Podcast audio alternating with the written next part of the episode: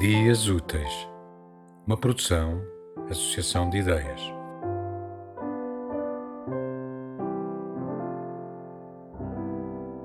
Descalçou-se, arrumou as botas na estante, deixando as meias lá pousadas. Sorrindo, deu uns passos, sentiu o chão nos pés e gostou imenso da sensação e da textura envelhecida da madeira. Lembrou-se da última vez que o lavou. Foi a pensar na avó. Ela adorava usar sabão amarelo, Dizia que o sabão de potássio era o melhor. Inspirou profundamente e, de repente, afluíram os odores das memórias, das vozes. Sentou-se no primeiro degrau, as pernas no seguinte, pousando os cotovelos nos joelhos, apoiou o queixo nas mãos que formavam asas no seu rosto. Sonhos que voavam. Aquele era um espaço amplo, sem paredes ou portas interiores. Para que termos portas em nós? Gavetas de memórias? Sim. Recorrermos a elas, sempre.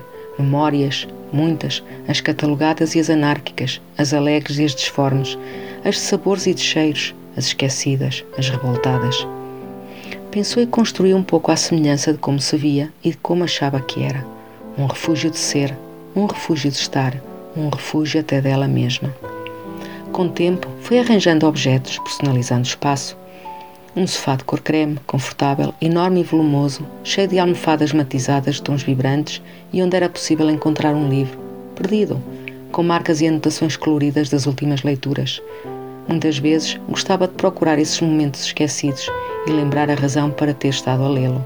No lado direito do sofá, uma caixa, alta e retangular, com riscos e rabiscos pintados em tempos por si. Guardava uma manta aveludada e quente para noites mais frias e, no fundo, pousados mas não esquecidos, cadernos e lápis para escrever quando assim fosse preciso. O tapete era de ráfia acastanhada, áspero, rugoso. Nas noites quentes de verão, exalava a magia das gentes de uma terra que o desenhou e entrelaçou, a terra das emoções. Sentava-se ali, diversas ocasiões, pernas cruzadas, encostado ao sofá, perdendo-se em pensamentos no horizonte de mar, que via da enorme e rasgada janela. As cortinas. Pois, Quais cortinas? Há muito que desistira delas. Não quis farrapos estendidos que tapassem as janelas e, consequentemente, a paisagem. De ambos os lados, uma imensidão de livros, espalhados, disponíveis ao estender da mão. Alguns tons pálidos, outros coloridos, misturados, à espera de serem escolhidos, lidos, cheirados, relidos. Lembrava-se tantas vezes dos que já lera, dos livros que a marcaram, dos que deixaram cicatrizes invisíveis, porém inolvidáveis. Somos os livros que lemos, ouvia constantemente e, de tanto repetir, tornou-se um hino.